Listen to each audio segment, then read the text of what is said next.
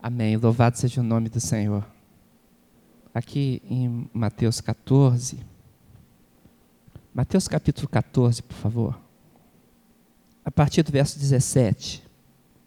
Então eles lhe disseram: Não temos aqui senão cinco pães e dois peixes. E ele disse: Trazemos aqui.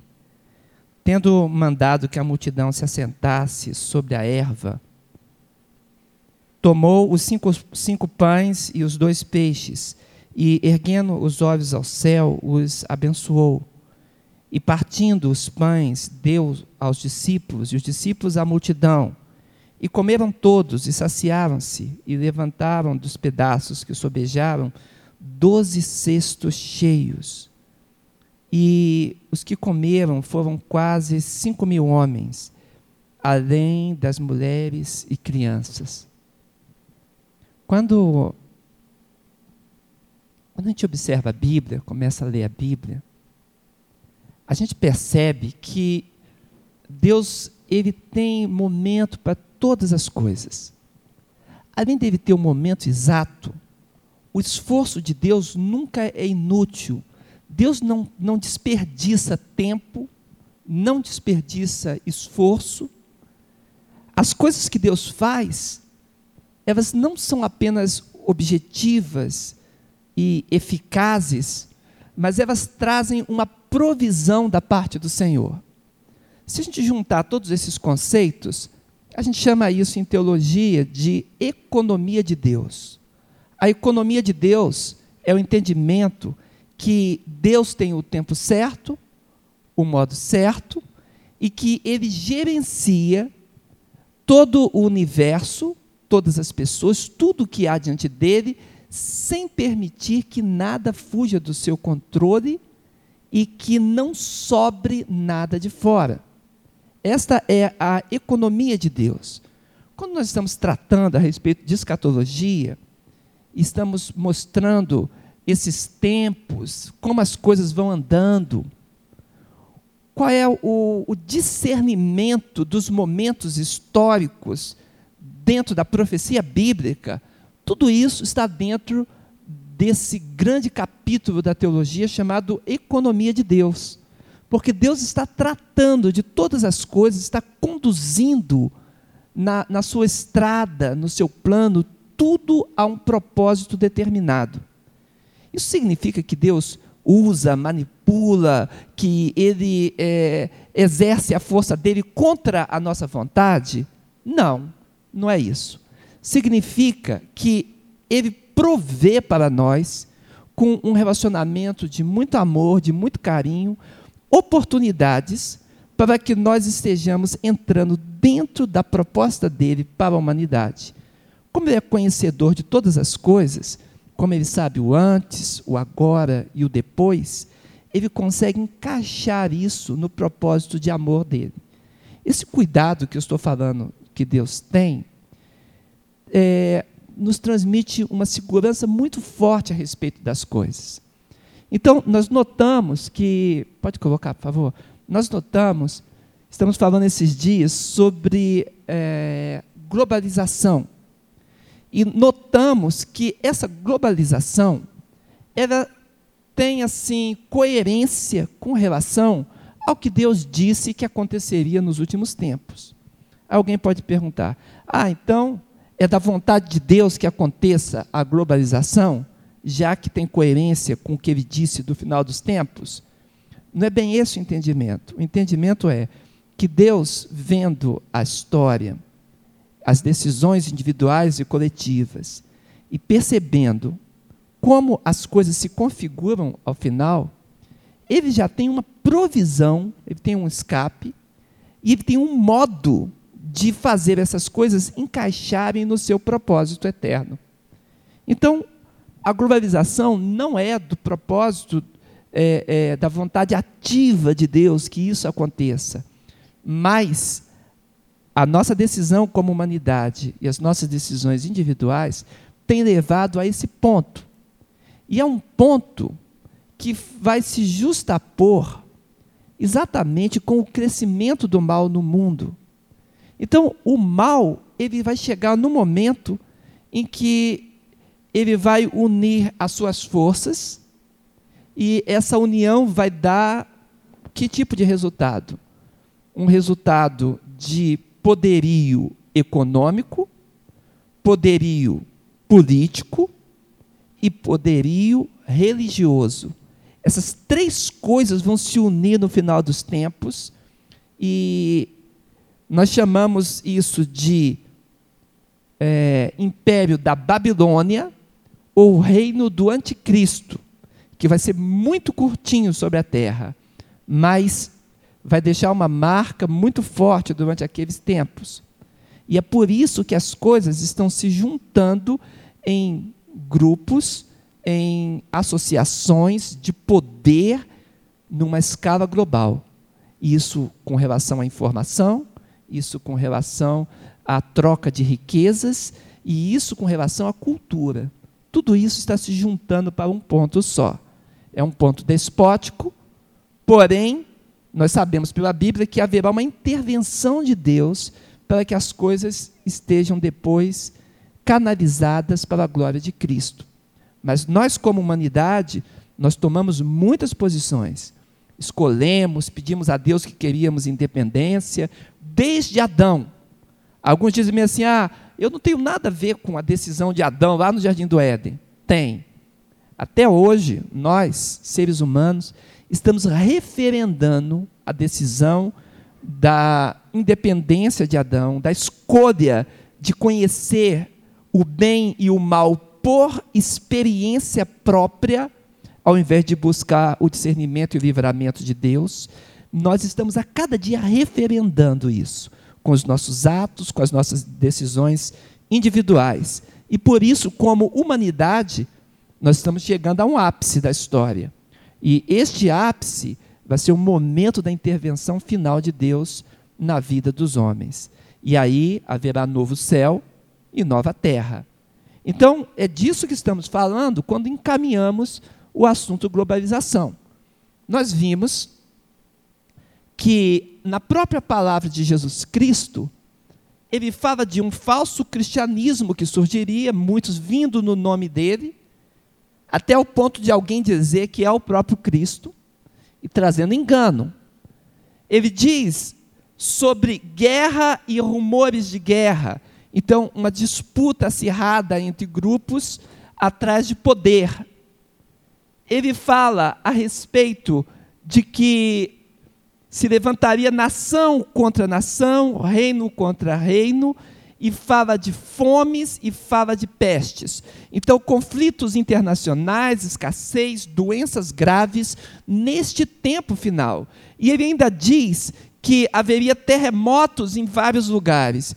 E quando a Bíblia junta todos esses sintomas em um único texto, ele está querendo dizer que isso acontecerá não de forma comum, mas em uma escala que as pessoas vão dizer sinais do final do tempo. Então, algo, por exemplo, na escala de um tsunami, como aconteceu, eu lembro que eu vi o repórter na televisão falar: é, quando a gente olha um evento desse, a gente pensa, será que não é o Apocalipse? Ele, ele pensando, o repórter. E é exatamente isso que queremos dizer. Quando a Bíblia fala, não está falando de eventos comuns, mas está dizendo de eventos que representam o julgamento de Deus sobre aquilo que nós, humanidade, estamos fazendo do planeta Terra, de nós mesmos e das leis que Deus determinou. A globalização, então, ele é compatível com os últimos dias da humanidade, pelo que diz a Bíblia Sagrada.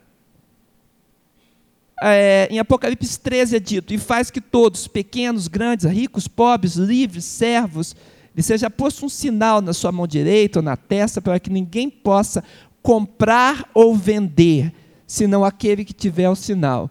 Do que, que ele está falando aqui?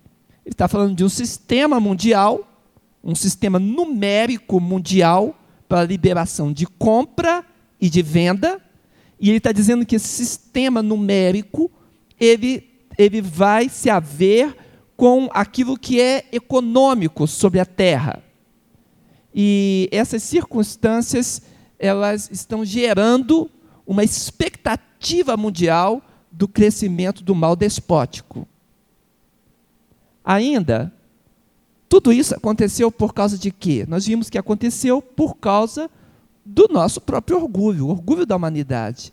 A nossa ânsia, irmãos, é aquilo mesmo que estava lá no Jardim do Éden. Por isso que eu digo, nós temos muito a ver com o que aconteceu no Jardim do Éden. Porque são as nossas escolhas como humanidade. Ainda existe o mesmo raciocínio, a tentativa de onipotência, de parecer que é Deus, de ter controle e de ter autossuficiência. Só Deus tem controle de tudo e só Deus é autossuficiente. Quando a humanidade procura esse controle e essa autossuficiência, e na sua, na sua ilusão de onipotência, vai procurando isolar Deus da realidade, essa ilusão um dia tem que quebrar. E quando ela quebrar, quando a capa cair, então as pessoas se assustarão com aquilo que estão transformando a si mesmos e a própria natureza ao seu redor. Então, a gente chama isso, com uma linguagem mais simples, de globalização, que é um processo histórico até recente. Na minha análise histórica, eu coloco a partir do final da Guerra Fria, de 1975, um pouquinho para lá, um pouquinho para cá, porque quando isso acontece, e nós vamos ver o fracasso econômico do leste europeu, então, existe uma tomada de decisão do mundo achando que o capitalismo ocidental poderia responder a qualquer tipo de demanda. E nós estamos vendo hoje que isso surgiu então uma grande bolha especulativa e isso está realmente chegando ao final. O capitalismo não responde todas as coisas como aquele socialismo não respondeu. O que acontece é que nós, como seres humanos, nós não queremos a humildade de vivermos a nossa realidade. Então, o sistema que nós construímos, esse castelo de cartas que nós fazemos, quando o vento sopra, ele cai. E nós temos alguns momentos em que isso acontece. Só que esse sistema sendo desmontado, ele traz uma comoção mundial. Porque nós vivemos em cima da ilusão de que nós temos, nós podemos, nós fazemos, nós prevemos. E aí não nos voltamos para Deus. E este é o assunto de que a globalização traz em termos de escatologia. Mas alguns veem vantagens nisso. Qual seria vantagem imediata, olhando com, com um olhar bem é, simples a respeito da globalização? Bem, centros urbanos, estão crescendo, se homogeneizando, expansão das corporações. As pessoas não têm mais um limite geopolítico. As multinacionais ultrapassam as fronteiras. Os países fazem trocas e intercâmbio sem precisar estar lá para que isso aconteça. A revolução tecnológica mostrou que é possível o grande avanço é a comunicação, a troca de informação e a troca de cultura. Então, essa mistura cultural tem feito com, com que é, as nações não discernam mais quem elas são. O indivíduo que tinha o seu patrimônio pessoal guardado em si, agora isso está espoliado. Outro dia, uma pessoa me mandou um e-mail, e foi um e-mail tão engraçado. Ela dizia que tinha os mesmos interesses que eu, e até o mesmo carro. E aí depois eu fui pensar como uma pessoa que eu não conheço consegue acessar tudo isso. Aí eu fui para o Orkut. No meu Orkut tem tudo. Tem lá o, o carro que eu uso, porque eu tenho uma, eu, no início, quando eu comprei, eu tinha uma comunidade que a gente trocava informação a respeito de como fazer, qual que era melhor, como a gente desempenharia melhor o carro. Está lá o meu modelo, o carro. as coisas que eu gosto, por exemplo, é, é, a comunidade de, de Carl Jung, está lá. Quem quiser entrar vai falar, ah, ele gosta do Jung, gosta do C.S. Lewis? Gosta. Está tudo lá. Do Russell Shedd também está lá. Então, quem olhar para o meu perfil no Orkut vai saber muitas coisas de mim. Observe, irmãos, essa, essa expoliação daquilo que, que eu sou, que eu penso e daquilo que eu acho que está protegido na minha individualidade, isso está aberto. Eu estou dando apenas um canal. É claro que isso pode é, é, extrapolar muito e essas informações podem vir a, a lume com muita facilidade. O que eu quero dizer para os irmãos? Que nesse momento, aquilo que é vantagem pode se tornar uma tremenda ferramenta de manipulação uma, uma, uma ferramenta muito grande de. de eu estou usando a palavra despotismo, mas é, é um, um, autoritarismo que envolve o conhecimento do ser humano em mãos erradas pode ser terrível. E nós estamos caminhando a humanidade, pelo que a Bíblia diz, para o encontro dessas decisões. Por favor. Agora, isso traz problemas? Traz bastante problemas. E alguns deles estão aqui. Né? Primeiro quadro ali, ah, eles chamam de, de Havaiana da África. Né? O que acontece é que a globalização traz muita riqueza para um lado, mas pobreza extrema para o outro. Então, é, é, eu gosto especialmente dessa figura do meio aqui, varrendo né, a favela, os problemas, uh, para baixo do, do, do, tapete de uma humanidade que se esconde, né? esconde os seus, os, seus, os seus valores, esconde o seu déficit social no peso da globalização. É claro que ali o, o, o boneco gordinho ali mostra também a questão da, da alimentação né, e do tudo que está acontecendo hoje com comida transgênica e um monte de coisa que a gente pode discutir em outra oportunidade. O vício da internet né, se torna um vício agora e a pobreza tem chegado em alguns cantos, cantos de forma terrível, é como se o mundo estivesse engolindo isso. Bem, ela é retratada em Apocalipse, globalização econômica? Sim e faz que a todos, pequenos, grandes, ricos, pobres, livres, servos, ou seja, todo tipo de classe, ele seja posto um sinal na sua mão direita ou nas suas testas, para que ninguém possa comprar ou vender, senão aquele que tiver o sinal ou o número da besta, ou o, o nome da besta ou o número do seu nome. E aqui há sabedoria. Aquele que tem entendimento, calcule o número da besta, porque é número de um homem e o seu número é 666. Depois eu vou explicar direitinho esse número e mostrar como ele se manifestou na história para os irmãos, para que os irmãos possam entender o significado de número apontar para nome, para que a gente possa entender isso. Mas nós já vimos que o 6 ele representa o número de pecado, né? E três vezes aqui por causa da contrafação do inimigo que quer imitar as coisas de Deus, né? E aí nós temos é, o falso profeta, a besta do mar e a besta da terra, representada também nessa espécie de trindade maligna. Apocalipse 13, 15 fala da religião de forma globalizante, concedido também que desse espírito à imagem da besta, para que também a imagem da besta falasse e fizesse que fossem mortos todos os que não adorassem a imagem da besta.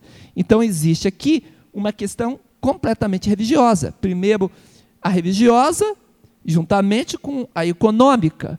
E nessa religiosa fala-se de, de imagem, de idolatria, de adoração.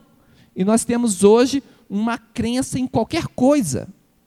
A fé, ela se tornou tão popular que eu penso que aqueles antigos ateístas estariam espantados hoje com alguém que crê, por exemplo, num cristal, Aqui em Brasília nós temos um lugar que as pessoas ficam dando voltas numa espiral em torno de um cristal para poder se energizar. A virtude está no cristal. Outro dia eu fui na casa de uma pessoa e tinha um cristal grande assim na porta. E eu falei, por que, que tem cristal naquela porta ali? Foi para é, espantar os maus fluidos e atrair os bons fluidos. E eu falei, o que tem por trás daquela porta? Ele falou, ah, é o banheiro. Eu falei, ah, então espante os maus fluidos. Você está certo, bota mais um cristal lá. E, e Interessante, né? As pessoas têm as suas crenças e os seus jeitos de pensar as coisas, e nesse mundo povoado de, de crenças, de espíritos, de tantos tipos de adoração, as pessoas vão se distanciando de um jeito do Deus único, daquele que é essência de todas as coisas, e diluindo a fé, ao mesmo tempo elas se aproximam de todas as outras, de toda forma de adoração. Então nós temos um movimento que se distancia de Deus, que é, é, é, pulveriza a fé numa grande quantidade de divindade, de seres, de coisas que se traduz pela palavra idolatria. E no meio disso daí, as pessoas ao mesmo tempo se unem dizendo que elas creem nas mesmas coisas, porque creem em coisas que se colocam no lugar de Deus. Então, ao mesmo tempo que globaliza, ao mesmo tempo individualiza. Esse é o fenômeno religioso de hoje por favor. O forte seria a idolatria, porque o texto de Apocalipse diz que existe imagem e adoração de imagem. Mas 1 Coríntios 10, 14 manda fugir da idolatria. Essa é a palavra do apóstolo Paulo. Por favor. E ainda, a feitiçaria é objeto da globalização. Lá em Apocalipse, ele, ele diz que os homens, eles continuaram, porque todas as nações foram enganadas pelas tuas feitiçarias. Então, o desejo de manipulação do poder espiritual, de utilizar elementos materiais para controlar o mundo espiritual, para que os meus desejos sejam atendidos e não eu me colocar à disposição da vontade de Deus, é o contrário, é, é a contramão da fé. Isso será o que acontecerá nesses últimos tempos. Por favor, irmão. Aí nós chamamos isso de era de Laodiceia. Por quê? Porque a Bíblia fala dessa globalização, dessa fusão de significados que trará um liberalismo moral sem precedentes e uma aceitação de tudo que é bizarro, tudo que é estranho, que era, que era elemento monstruoso, que era elemento de rechaço das pessoas durante a história da humanidade, agora é perfeitamente aceitável e cheio de razão nesse mundo de hoje. Nós vimos que isso está nas sete, sete cartas das igrejas do Apocalipse. Uma delas é a, a última, a igreja morna, é a igreja de Laodiceia. Observe esse texto aqui embaixo. E ao anjo da igreja que está em Laodiceia, escreve: Isso diz o Amém, a testemunha fiel e verdadeira, o princípio da criação de Deus. Conheço as tuas obras, que nem és frio nem quente, quem dera foras frio ou quente. Assim, porque és morno e não és frio nem quente, vomitar-te-ei da minha boca. Como dizes, rico sou, estou enriquecido, de nada tenho falta. E não sabes que és um desgraçado e miserável e pobre e cego e nu. Então, a Bíblia, quando aponta esse período de Laodiceia, diz que as pessoas têm uma certa satisfação consigo mesmo e que elas se consideram supridas. Mas tudo isso é uma grande ilusão, porque o Senhor diz, o retrato delas, ele diz: espiritualmente, como é que você está?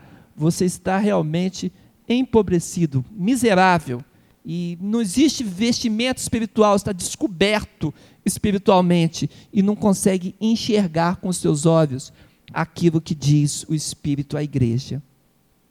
Por isso, nós vimos esse grande chaveiro que abre todas as opções, né? E aí nós temos, nessa época de Laodiceia, globalização, tribos urbanas, desestruturação familiar, coisificação das pessoas, opcionalidade quanto ao sexo e uma irrealidade social além de todos os caminhos e nenhum caminho na vida religiosa. E aí, terminou. O que, que eu fiz aqui? Peguei os últimos três estudos e meio e resumi para você, para fazer uma pergunta muito simples. Você tem pergunta? Tudo bem, se alguém tem. Vocês lembram que eu estou sempre fazendo aquela observação, tá? Eu gosto das perguntas simples, as fáceis. Aham. Um, dois. Pastor, Sim. É, foram sete épocas ali, né? Isso. Tá, nós estamos na sétima. Cada época, a gente percebe que durou aí média de 300, 400 anos. Uhum. Seria correto a gente fazer uma possível especulação que essa era também duraria essa 300, 400 anos que nós Na- vivemos atualmente? Na verdade, o, o tempo ali ele é, ele é bem, bem variável. Por exemplo, a igreja perseguida, ela foi é, cerca de dois séculos, né? menos um, um pouco do que isso, talvez um século. Então, é, é, não existe um, um- um tempo, existem acontecimentos. No caso de, da Bíblia, ela fala que nesse tempo final, deveria o tempo da maior perseguição serem sete anos. Mas a Bíblia diz que se fosse os sete anos, nenhuma carne se salvaria. Então a perseguição seria tão grande que as pessoas iriam arrefecer diante da perseguição. Então a semana de anos é interrompida na metade. E no final, então, nós teríamos três anos e meio. É, é a contagem do, do Apocalipse e da semana de Daniel. Mais alguém? Aqui. Quero só agradecer o pessoal dos sons, o pessoal da sonoplastia, irmãos. Eu sempre orando por eles, falando assim: Senhor, preserva os teus servos. Porque esse povo é uma benção, irmãos. Eles estão sempre aqui nos servindo com todo carinho e fazendo um serviço assim de coração e qualidade. Então, sejam abençoados, tá? No nome de Jesus. Amém. Vocês são muito, muito joia mesmo. Pastor, em Apocalipse 21, cap, é, versículo 1, fala do novo céu e nova terra. Né? Isso. Eu gostaria de saber se essa nova terra é literal e se tem a ver com a segunda de Pedro, é, capítulo 3, verso 10, que fala que a terra passará num estrepitoso estrondo e que se desfará. Os elementos ardendo se desfarão. Muito bem colocado, as passagens realmente têm, têm uma a ver com a outra. O que acontece, nós já vimos aqui nos estudos, que Deus tem propósito para cada tempo, e no final de, quando chegar ao final, todas as oportunidades da humanidade terão acontecido. A oportunidade final é o próprio Jesus Cristo vindo aqui à Terra e regendo com, com um cetro de ferro. Todas as oportunidades foram dadas e estão sendo dadas. No momento que a gente chama de consumação, então Deus vai é, julgar, haverá o julgamento, e agora ele vai estabelecer essa vontade dele desde o princípio, né, de uma forma final, na sua consumação. Então, o novo céu e a nova terra é o, o ápice da esperança cristã. A doutrina da esperança cristã, nela está incluído a escatologia pessoal e a escatologia cósmica, terminando então com um, a, a, a, criação sendo renovada por Deus. Né? Parece-nos que o texto de Pedro ele tem um encaixe perfeito aí, né? Porque os elementos estão aguardando serem destruídos por fogo, né? não mais água. Então, parece que nessa renovação nós vamos ter um, uma demonstração extraordinária de poder. Eu acho interessante que todas as coisas né, compostas na, na matéria, nós temos os átomos, todos eles, né, e alguma coisa diferente vai acontecer para a formulação dessa nova terra e desse novo céu. E qualquer coisa que se mexer nessa estrutura básica, que só Deus pode fazer, eu acho que é um estrépito, seria uma palavra bem tênue, né? para dizer o que, que vai acontecer quando toda essa, essa estrutura que Deus armou se desfizer e se renovar para uma próxima. Mas nós estaremos com é, corpo espiritual e isso não, não, não haverá dano né, para aquele que está renovado em Cristo. Mais alguém? Pastor, apesar de que nós temos a, o conhecimento de que Deus não vai destruir mais através da água, mas a água nos traz muito medo, né? A gente quando vê a chuva aí a forte, chuva, né? Traz um medo danado. É mas a minha pergunta é sobre a questão da idolatria relacionada à questão do folclore, da questão da, das questões culturais. Como é que a gente trata isso no dia a dia da gente? É. Idolatria é o principal apelo da Bíblia. É, é, é ir completamente na contramão de Deus.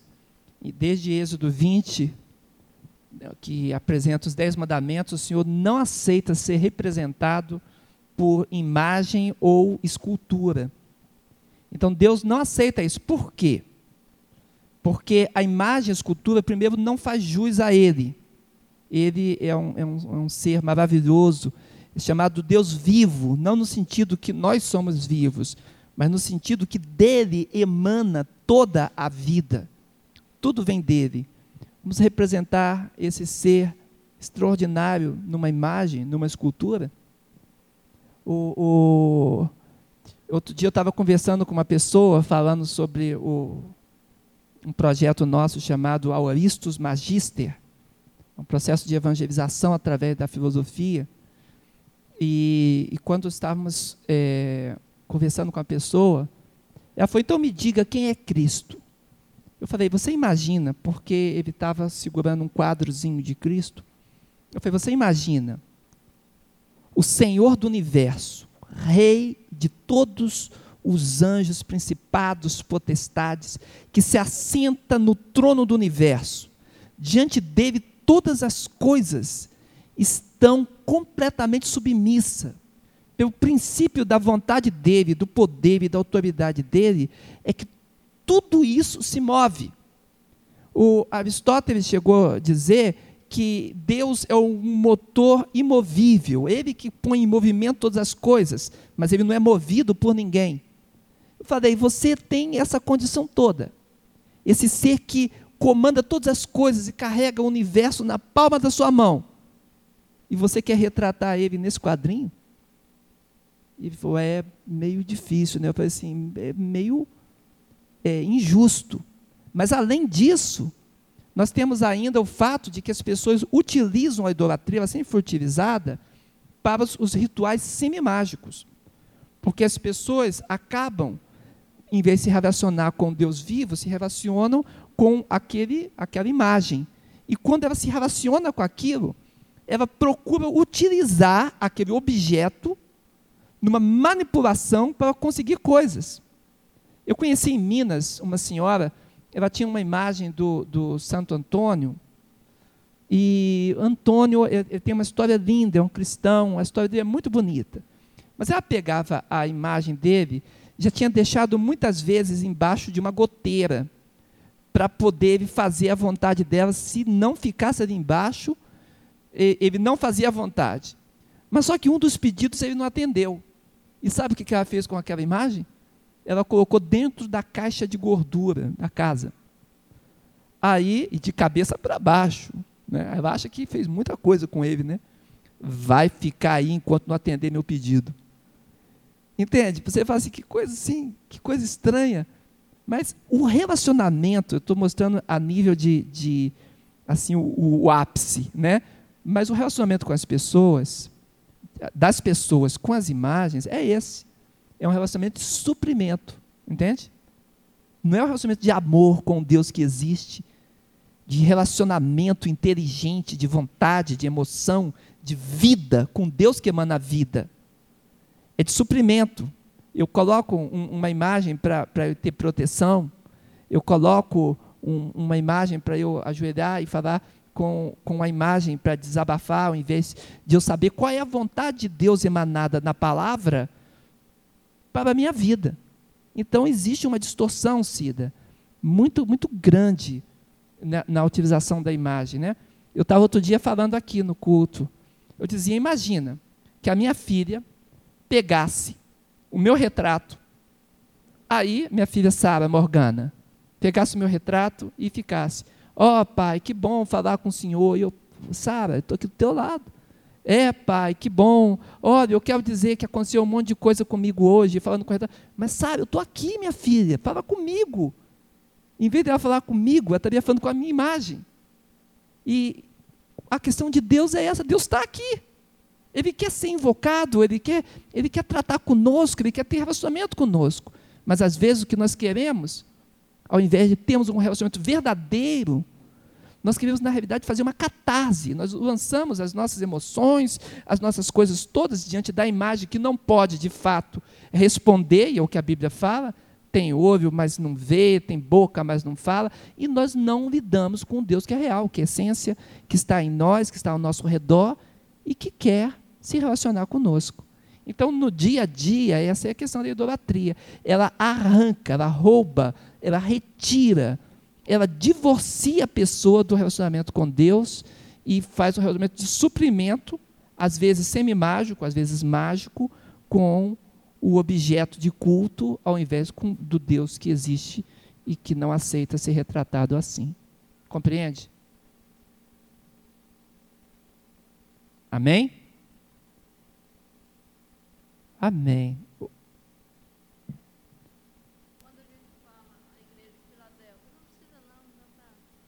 Pode falar, porque eu não.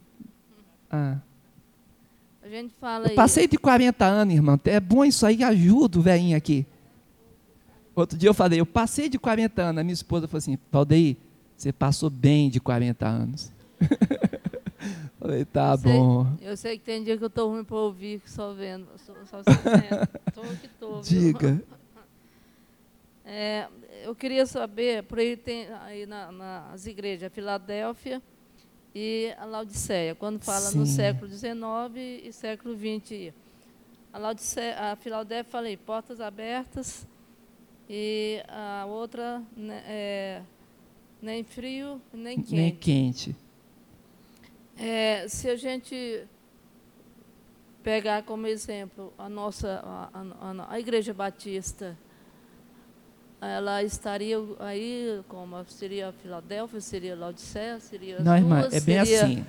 Aí eu estou meio Sim, sabe? todos nós, toda, todos nós estamos incluídos em todos os períodos. Cada igreja retrata um pouco de, de coisas que nós temos que lidar com Deus. Mas nós dissemos, quando estudamos os períodos da igreja, no princípio, que essa, essas características se encaixam muito bem em determinados períodos da história da humanidade. Então, nós podemos fazer duas leituras. Uma leitura de todas as igrejas, para nós mesmos procurarmos os nossos defeitos, consertarmos, e as virtudes cultivarmos. E também observarmos a nossa história, o período em que nós estamos encaixados, e é da última igreja, e vermos qual é a nossa parte nisso. Então diríamos o seguinte: nesse tempo final, todos os cristãos na face da terra, todos, e a Igreja Batista está incluído nisso, estão diante de uma oportunidade. Qual é a oportunidade? De crescerem, de se tornarem grandes, de ter influência. Agora, o que, que ela vai fazer com essa influência? Cada um vai responder da melhor forma possível, deveria.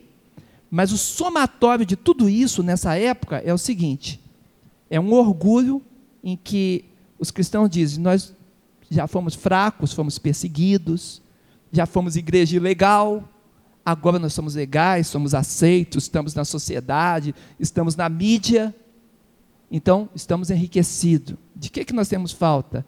Não temos falta de nada, somos supridos de todas as coisas. Conseguimos enxergar bem, porque temos a Bíblia diante de nós, olhamos para o passado e vemos todas as coisas. Então, existe uma tendência desse período histórico de nós sermos guiados por essa vaidade. E o Senhor diz: Olha, compra de mim o colírio para você ver direito. Seja revestido da minha veste espiritual, para que você não esteja nu diante dos olhos do Senhor que vê se a gente tem um revestimento dele ou não. Então, todos nós, por exemplo, a terceira igreja batista do plano pivoto, nós aqui hoje, nós temos que olhar para esse texto e falarmos: nós estamos dentro do movimento histórico, escatológico dessa igreja, ou nós somos o remanescente fiel? Essa é a pergunta. E cada um tem que responder. Eu tenho que responder. E você também. A tendência é qual? É deixarmos tudo acontecer. Mas a carta é exortativa. Aí no final ela diz: e ao que vencer, não é isso? Então nós queremos ser esses que vencem. Amém? Agora, pastor, aí nessa, nessa questão da porta aberta, na minha maneira de, de ver, eu acho o seguinte. A, a, nós devemos caminhar mais para essa direção, porque nessa porta aberta Eu acho que aí vai mais, já engloba a, a uma abertura para a comunidade, né? uma abertura uhum. fora da, da, da, de quatro paredes da igreja. Essa palavra sabe? significa o seguinte, então, que os empecilhos nesse... são vencidos. Não quer dizer que a gente está passando e, e tendo contato com a comunidade, não, que é uma outra parte da Bíblia. Esta carta quer dizer que os empecilhos foram vencidos. A época das missões foi assim. Os missionários foram para o mundo inteiro. Hoje em dia, para a gente ir para o mundo inteiro, a gente tem alguns problemas um bloco muçulmano, um bloco hindu, né? Hoje nós temos problemas e as coisas vão fechando.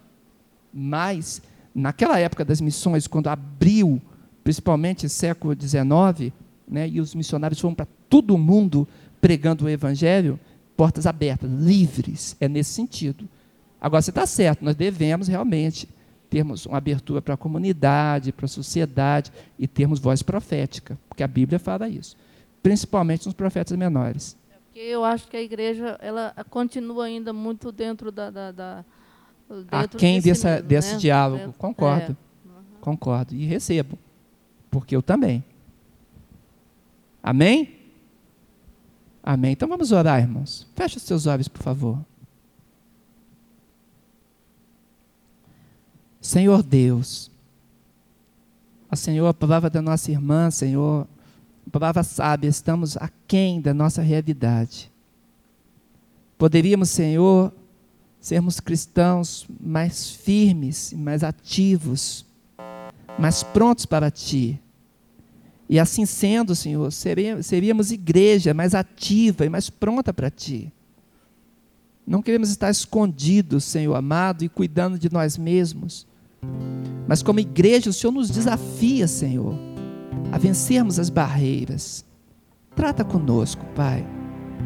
Ó Senhor, que o discernimento que temos a respeito do Apocalipse avive o nosso coração para respondermos ao Deus do céu como remanescente fiel. É o que clamamos a Ti no nome de Jesus. Amém. Amém, irmãos?